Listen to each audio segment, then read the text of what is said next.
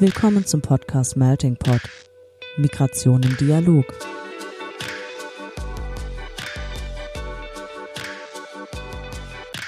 In diesem Podcast sprechen wir mit NachwuchswissenschaftlerInnen aus verschiedensten Fachgebieten, die zum Thema Migration forschen.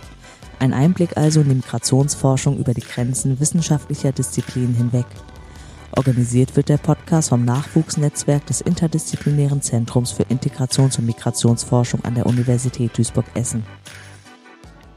Hallo und willkommen zu einer weiteren Folge des Melting Pot, dem Podcast des Incentum Nachwuchsnetzwerks und wir freuen uns, euch begrüßen zu dürfen. Heute moderieren ich, Janer und und ich, Andrea. Hallo. Ja, schön euch dabei zu haben. Und äh, zu Gast haben wir heute die Frau Dr. Alma Elisa Kittner. Hallo Alma. Hallo, ich grüße euch, Janet, Andrea, hallo. Ja, und äh, wie gewohnt legen wir auch los diesmal mit unseren Fragen, um dich ein bisschen kennenzulernen, Alma. Ja, gut, dann legt mal los. genau. Ja, hallo Alma. Wir haben die erste Frage zu den Essgewohnheiten. Und zwar Bier oder Wein? Oh, wie war das nochmal? Bier auf Wein, das lass sein. Äh, Wein auf Bier, das rate ich dir. Also im Grunde beides, je nach, je nach Gelegenheit und je nach Lust und Laune. Momentan eher Wein, im Winter, im Herbst. Okay. okay. Dann die nächste Frage bezieht sich auf deine, deine Hobbys und zwar, ob du äh, lieber, also deine Reisegewohnheiten, Entschuldigung. Ja. Und zwar, ob du lieber abenteuermäßig unterwegs bist oder lieber entspannst im Urlaub?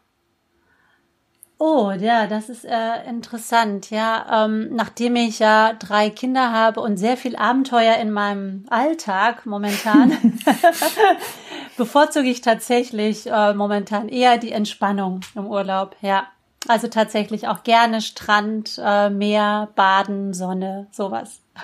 Der ist ja auch schön. Ja. Ja, und die dritte Frage, das dreht sich jetzt um deine Freizeitgestaltung. Und die Frage ist jetzt, die ich jetzt habe, ist vielleicht etwas dramatisch während Corona, ja. aber was vermisst du denn mehr, Konzerte oder Clubs?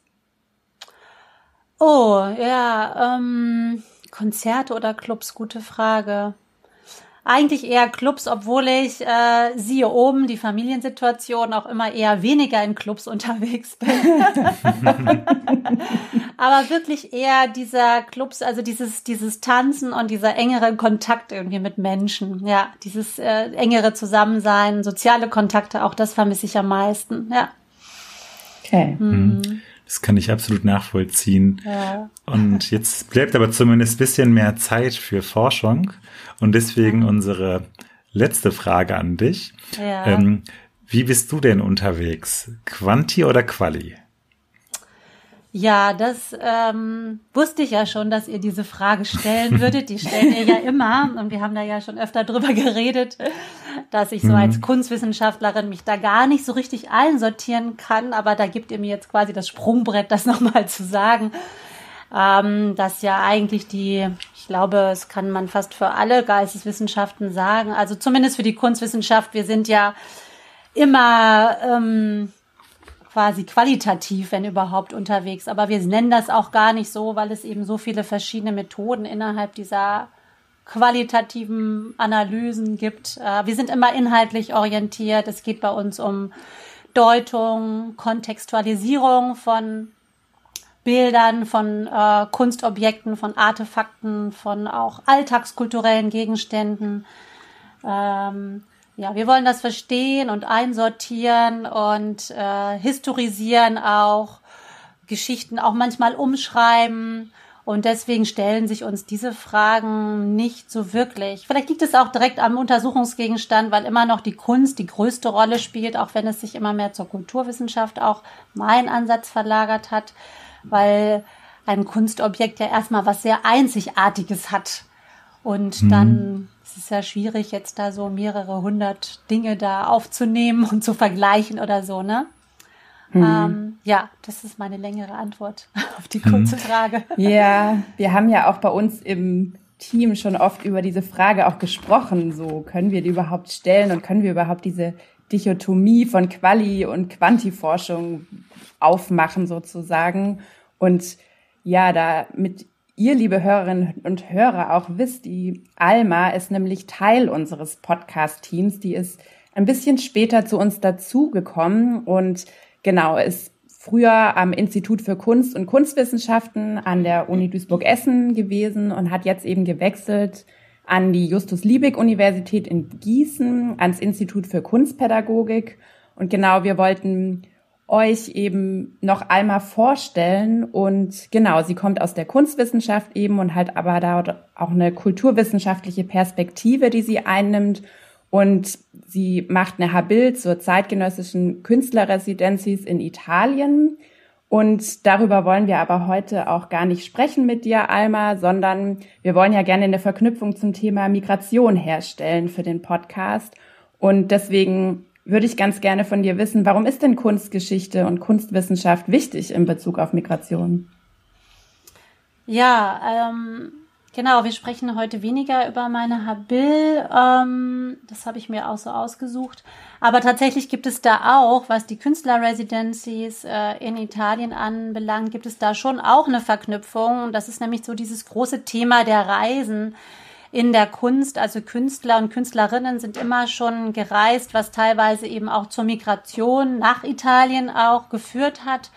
Und ohne diese Reisen und Emigrationen ist eigentlich Kunst äh, gar nicht zu denken. Also Kunst basiert ja auf Austauschprozessen. Äh, mhm. Künstler und Künstlerinnen haben sich dann eben zum Beispiel in Italien eben Kunst kopiert, sich angeschaut, das wieder transformiert, anders umgesetzt. Das hat man dann wieder an der Kunst selber gesehen. Also Kunst, äh, Künstler als äh, Reisende, aber auch als ähm, aktueller, dann auch als MigrantInnen, als Flücht, äh, flüchtende Menschen auch äh, sind ganz wichtig, auch ähm, sowohl bei meinem Habil-Thema als auch eben in der Kunstwissenschaft.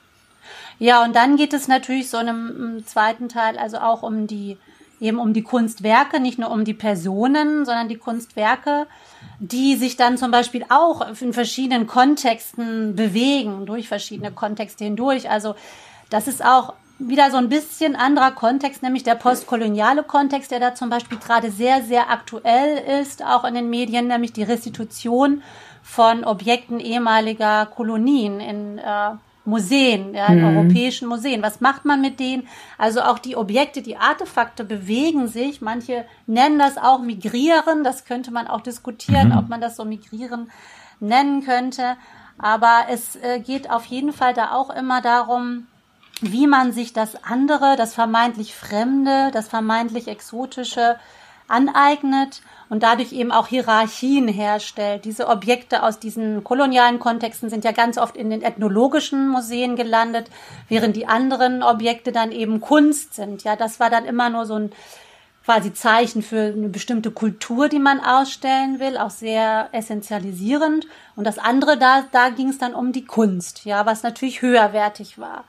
Und diese, diese mh, mm, Strategien von Othering, von eigenen und was ist das eigene, was ist das Fremde, wie eignet man sich das Fremde ab und wie zeigt sich das auch in Objekten, in der visuellen Kultur.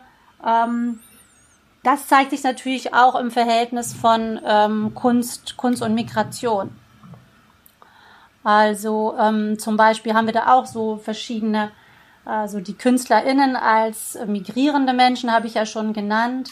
Aber da ähm, ist eben zum Beispiel auch die Frage, wie wer wird eigentlich Migration visuell produziert? Wie kriegen wir eigentlich Migration auch in den Medien, in Schulbüchern? Wie wird uns die eigentlich zu sehen gegeben? Mhm. Also so die große, das große Thema der Kunstgeschichte ist natürlich so die Analyse und Kontextualisierung des Bildes. Also Ihr kennt ja alle zum Beispiel dieses Bild, das Boot ist voll, ja, also so, ne? Hm. Äh, das wird dann immer in den Medien aufgegriffen und dann hat man also diese, diese Schiffe, diese, diese, die da fast untergehen und gefüllt sind mit Menschen.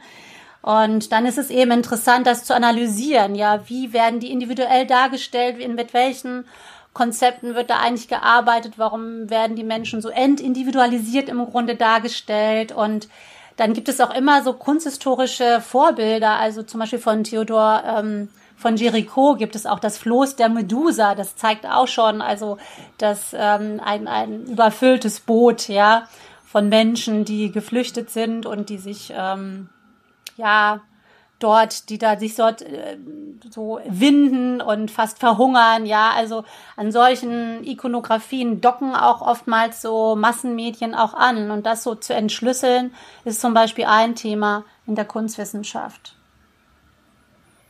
Ja, du hast auch gerade das Thema der, der Boote voller Menschen angesprochen. Das ist dann ja bestimmt auch eng verknüpft mit deinem Thema oder könnte ja. ich mir vorstellen, weil ja Italien auch ein Land ist an der EU-Außengrenze und da ja auch Flucht einfach ein Thema spielt. Ja, ja, ganz genau. Äh, eine Rolle spielt. ich weiß schon, was du meinst. ja, ganz genau. Also ähm, momentan ähm, habe ich mich ja im Zusammenhang, eigentlich war das mit, ähm, oder ist es mit einem Netzwerk, dessen Teil ich, also da bin ich Mitglied in diesem Netzwerk von der DFG gefördert das heißt, äh, das heißt Entangled Histories of Art and Migration, Forms, Visibilities and Agents. Und da ähm, innerhalb dieses Netzwerks habe ich angefangen, mich zu beschäftigen mit ähm, Objekten der Migration und äh, im, im Besonderen mit Objekten der Flucht. Das heißt, ähm, mein Ausgangspunkt war der, dass ich äh, beobachtet habe, dass eigentlich in ganz unterschiedlichen Kontexten diese Objekte der Flucht eigentlich vor allem jetzt sichtbar werden und auftauchen in unterschiedlichen Kontexten. Also einmal, ich weiß gar nicht, ob ihr das ähm, auch gesehen habt, mal, ähm, das haben eigentlich viele so mitbekommen. Also in dem SZ-Magazin 2019 gab es so ein, eine fotografische Inszenierung eines ähm, eines Kriminolo kriminologischen oder forensischen Archivs Labanov in Mailand und das eigentlich unsichtbar ist und auch sein sollte. Äh, Im Grunde, oder man fragt sich, ne, also das sind natürlich so, ja, also da geht es um eigentlich letzte Dinge von Menschen, die geflüchtet sind. Mhm. Die also mhm. auf diesen Schiffsbooten gefunden worden sind, solche Dinge äh, wie Zahnbürsten und äh, aber auch der Koran, ähm, also dann ähm, Fotografien, auch sehr persönliche Dokumente, Dokumente, mhm. die wir alle oder oder Dinge, die wir alle kennen, aber auch Dinge, die unbekannter sind, Säckchen mit Erde und solche Dinge, ja. Und die mhm. wurden zum das Beispiel, sind dann ja. die, die Objekte der Migration, von denen du gerade ja genau hast. genau, ja. das sind mhm. so Objekte der der Flucht die zum Beispiel in diesem Kontext dieses, dieses ähm, forensischen Archivs untersucht werden, um zum Beispiel die Identität der toten Menschen eben da, um, um das, äh, ja, das herauszubekommen, weil diese Menschen ja meistens leider ähm, nicht identifizierbar sind. Hm. Und mich hm. interessiert halt eben an dieser Stelle zum Beispiel, wie wird jetzt eigentlich so ein Ding fotografisch ins Bild gesetzt? Ja, wie wird das so inszeniert? In diesem SZ-Magazin, ja. Mhm. Und ähm, wie werden uns diese Dinge zu sehen gegeben? Ja, also wie werden uns diese Dinge zu sehen ge gegeben in so einem Magazin? Aber es gibt dann auch Objekte der Migration ähm, in Museen. Ja, also immer zum Beispiel, wenn wenn im Museum über Migration gesprochen wird, aus Migration ausgestellt wird, was eigentlich auch selten der Fall ist, aber dann wird es ähm, es ist immer so der Koffer, der dargestellt wird. Das sind immer so stereotype mhm. Objekte, wo dann also mittlerweile auch so kritischere Kuratorinnen und Kuratoren versuchen, da einen anderen Zugang zur Migration zu bekommen. Also so diese ähm, institutionelle Ebene ist dann eben zum Beispiel, also das ist die Frage überhaupt, wie, wie stark wird eigentlich Migration im Museum, in Ausstellungen überhaupt thematisiert? Eigentlich müsste das mit so einem postmigratorischen Ansatz in jedes Thema mit einfließen, ne? mhm. ne? welche Rolle Migration eigentlich spielt. Aber bei diesen Sonderthemen, hier geht es jetzt um Migration, ist immer dieser Koffer da zum Beispiel. Ne? Das, ja. das ist ja super interessant. Also ja. gibt es da denn eine typische Art und Weise der Darstellung, die du feststellen konntest bei der Analyse der, ähm, der zum Beispiel Bilderreihe im SZ? Ähm, ja, also da sind ähm, ja, es gibt also typisches äh, eben schwer zu sagen. Das waren schon so ganz besondere, hochinszenierte Fotografien, ähm, die äh, aus einer Vogelperspektive auf so einem relativ neutralen Untergrund die Dinge gezeigt hat, haben und ähm, das war auch ganz wichtig, dass das ähm, mit einem Bild, mit einem Text immer verknüpft war, das Bild. Und es wurde mhm. eigentlich versucht, das fand ich sehr spannend, über die Objekte, wir sehen ja nicht die Menschen, aber über die Objekte wurde versucht, eine Narration herzustellen, obwohl man diese mhm. Menschen okay. ja eben gar nicht kannte. Ähm, also hat man dann immer den, den Fundort markiert, also im Bug oder unten rechts äh, im Bug äh, gefunden. Vermutlich mhm. ein junger Mann. Ähm, äh, das, was man dann an anderen Objekten vielleicht, weil es irgendwie so ein Baseball-Handschuh oder irgendwie nochmal vom NBA-Team, nicht, das ist nicht Baseball, das ist ähm, Handball, ne? ähm, da äh, zu sehen war oder so hat man das eben vermutet und man versucht dann eigentlich über diese Dinge, die wie so eine, eine Art von Zeugenschaft bekommen, eine Narration mhm. herzustellen, aber das passiert eigentlich über die Art und Weise, wie diese Dinge dann inszeniert werden und äh, zu sprechen beginnen im Grunde.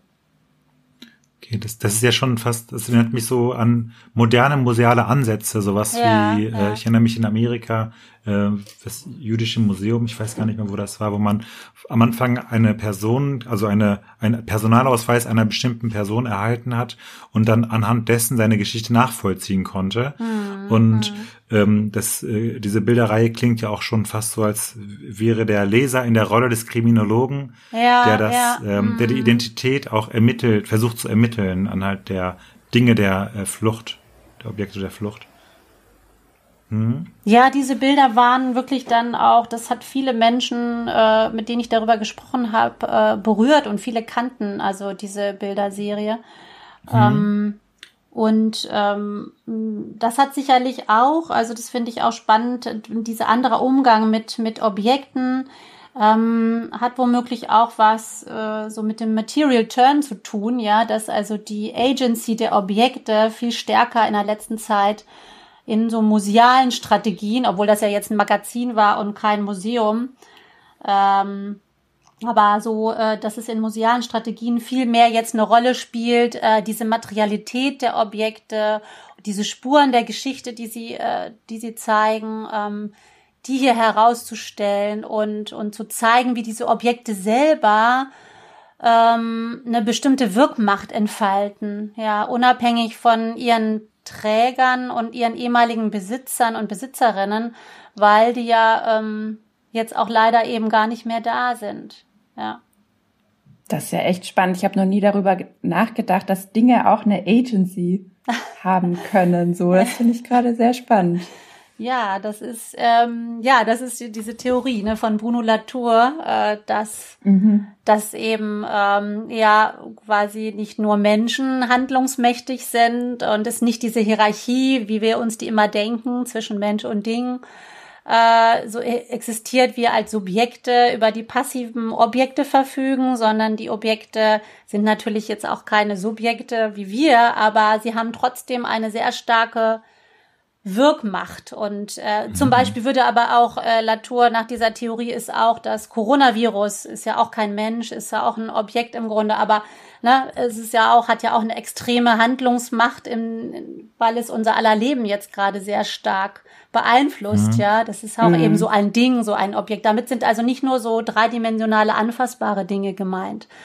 Ja, aber ich meine mhm. in dem Fall tatsächlich diese diese Dinge, die man anfassen kann und ähm, die äh, zum Beispiel dann eben auch von dem, ähm, ja, da gibt es zum Beispiel auch eben Stichwort nochmal Italien, auch verschiedene, ähm, ja, verschiedene Arten und Weisen mit diesen Objekten umzugehen. Also zum Beispiel ähm, gibt es ein ähm, Aschkausa, das ist so ein aktivistisches Künstlerkollektiv, ähm, KünstlerInnen-Kollektiv, das äh, diese Objekte, sich diese Objekte auch angenommen hat und dann ähm, die so einfach erstmal auch so im Grunde Müll sind. Ja, erstmal, wenn die keiner sammelt, dann ist es Müll.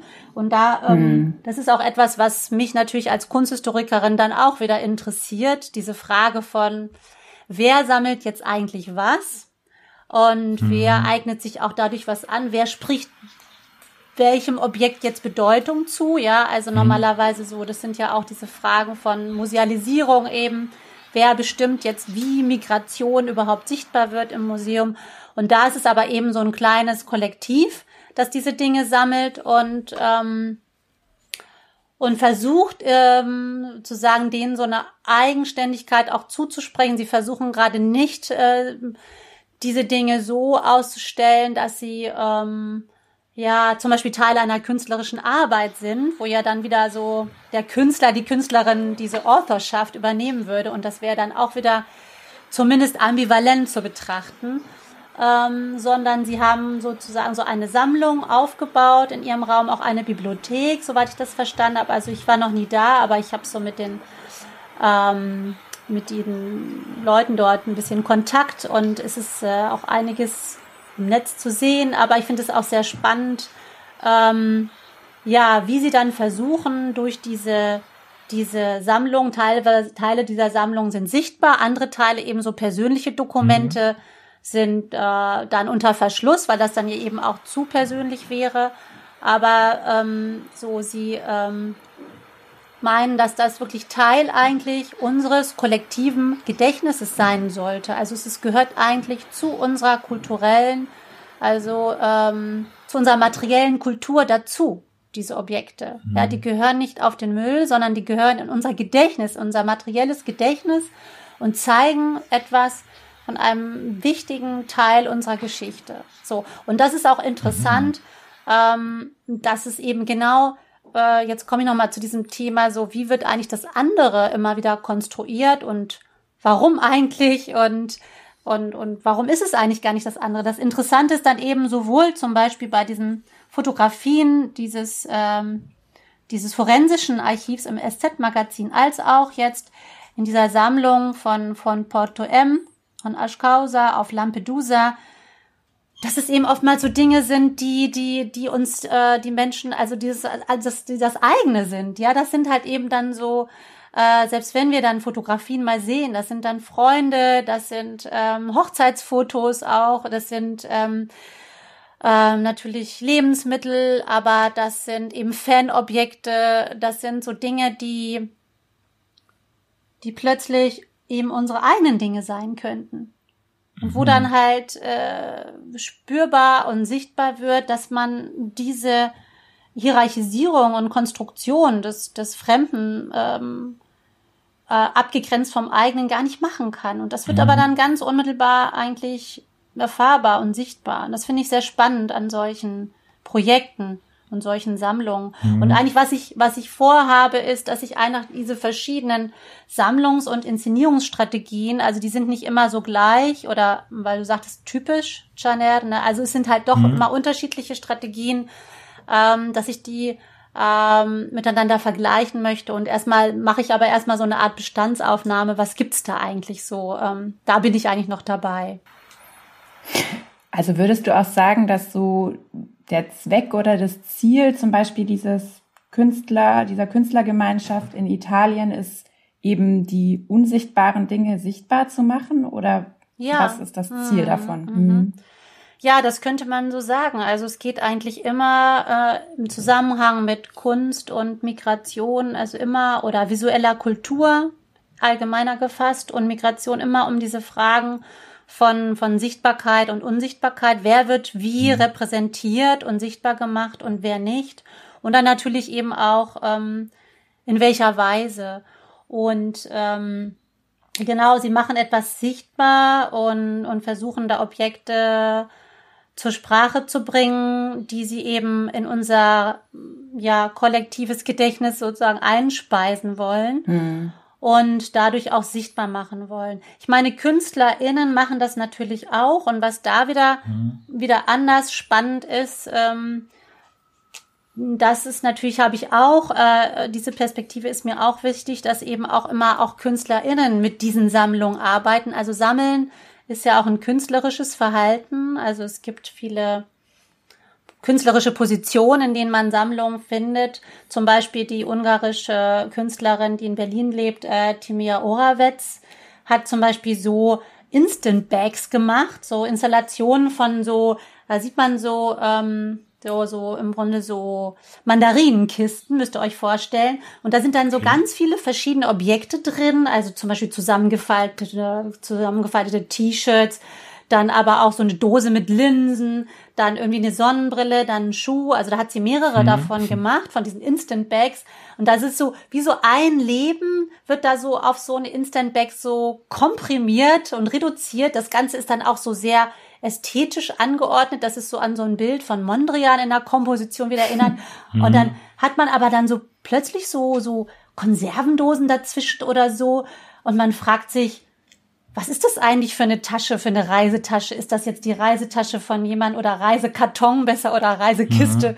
von jemandem, der reist oder jemandem, der geflüchtet ist? Ja, mhm. also sie transformiert mhm. das dann so. Ja, dann hat man dann irgendwie auch so ein äh, Mare Aperto steht, also das offene Meer steht auf so einer, ich weiß gar nicht genau, was eigentlich ist, so eine Nudelpackung oder so steht dabei. Also sie nimmt dann auch wirklich Bezug auf diese Frage des des Meeres, des Mittelmeerraums auch. Also es kommt auf jeden Fall sofort so in den Kopf der Betrachter und Betrachterinnen. Interessant. Ja. Und das sind so Transformationen von, von oder Auseinandersetzungen künstlerischer Art, die dann eben plötzlich diese Objekte der Reise zu Objekten der Migration machen oder wo das dann, wo, wo das diese Grenze, diese vermeintliche Grenze so verunklart wird. Und das sind so mhm. Transformationen, die ich spannend finde. Ich finde, ich finde auch diese Grenze, ähm, was du gerade auch nanntest, zwischen Kunst, äh, kollektives Gedächtnis ja. und Archivarbeit, irgendwie das vermischt sich alles ineinander, auch in dieser Arbeit, die du genannt hast. Mhm. Ich musste da jetzt mhm. auch dran denken, was glaube ich auch viele machen, wenn man in der Bahn unterwegs ist und andere Menschen beobachtet und überlegt, ja, was könnten die beruflich machen?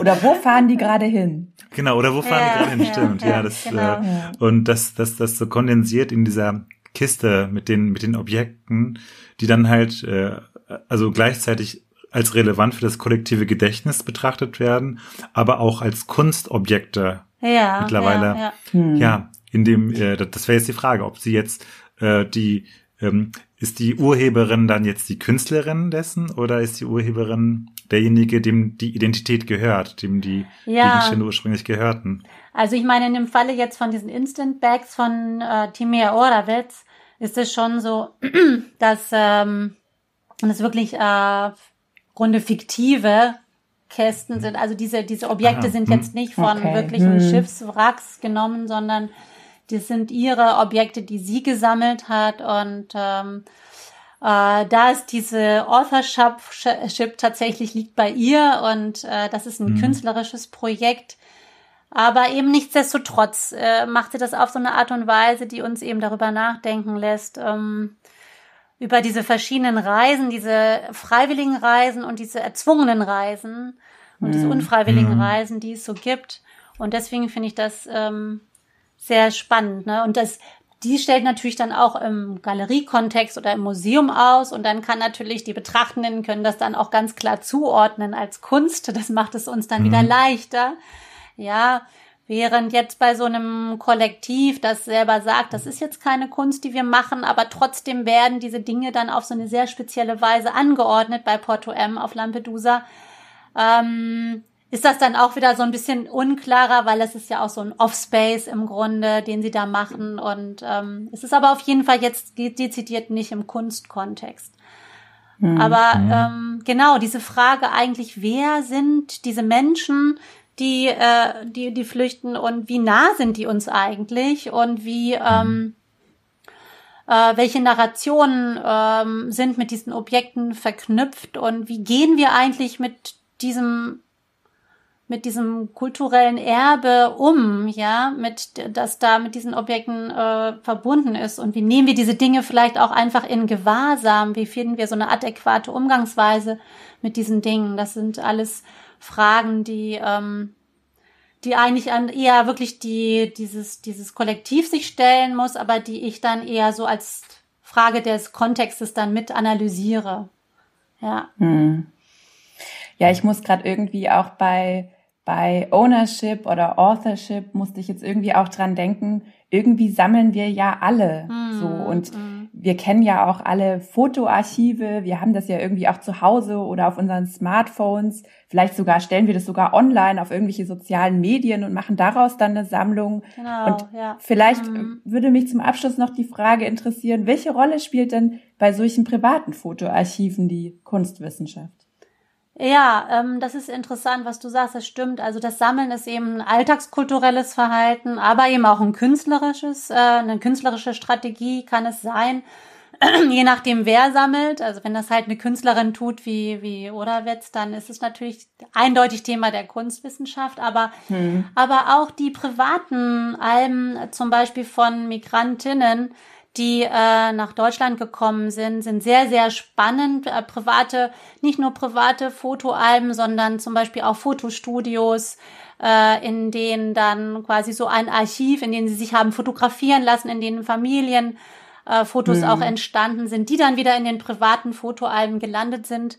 Ähm, das sind dann eben so Strategien, sich selbst zu inszenieren, sich selbst eine Narration zu geben, die äh, unseren eigenen Fotoalben dann eben ähnlich sind oder wo eben, wie gesagt, das eigene, das andere, das, das funktioniert nicht. Ja, das sind mhm. wir auch. Denn es, ist, es gibt sehr viele Ähnlichkeiten ähm, dahingehend, dass man sich eben für die Kamera, wie man sich positioniert und inszeniert. Es ja, handelt sich ja Fall. immer um so eine inszenierte Authentizität, ja, und viele, also dieses, das Hochzeitsbild oder, äh, ja, im Kreis der Familie, natürlich die Feste und so weiter sind andere, aber ähm, dass äh, jeder da versucht, sozusagen so eine Authentizität über diese Art und Weise der Inszenierung herzustellen und darzustellen, das macht diese Fotoalben dann wieder sehr, sehr vergleichbar und ähm, dann sind sie gar nicht so anders, wie sie, wie sie meinen, hm. wie man erstmal meint, ja.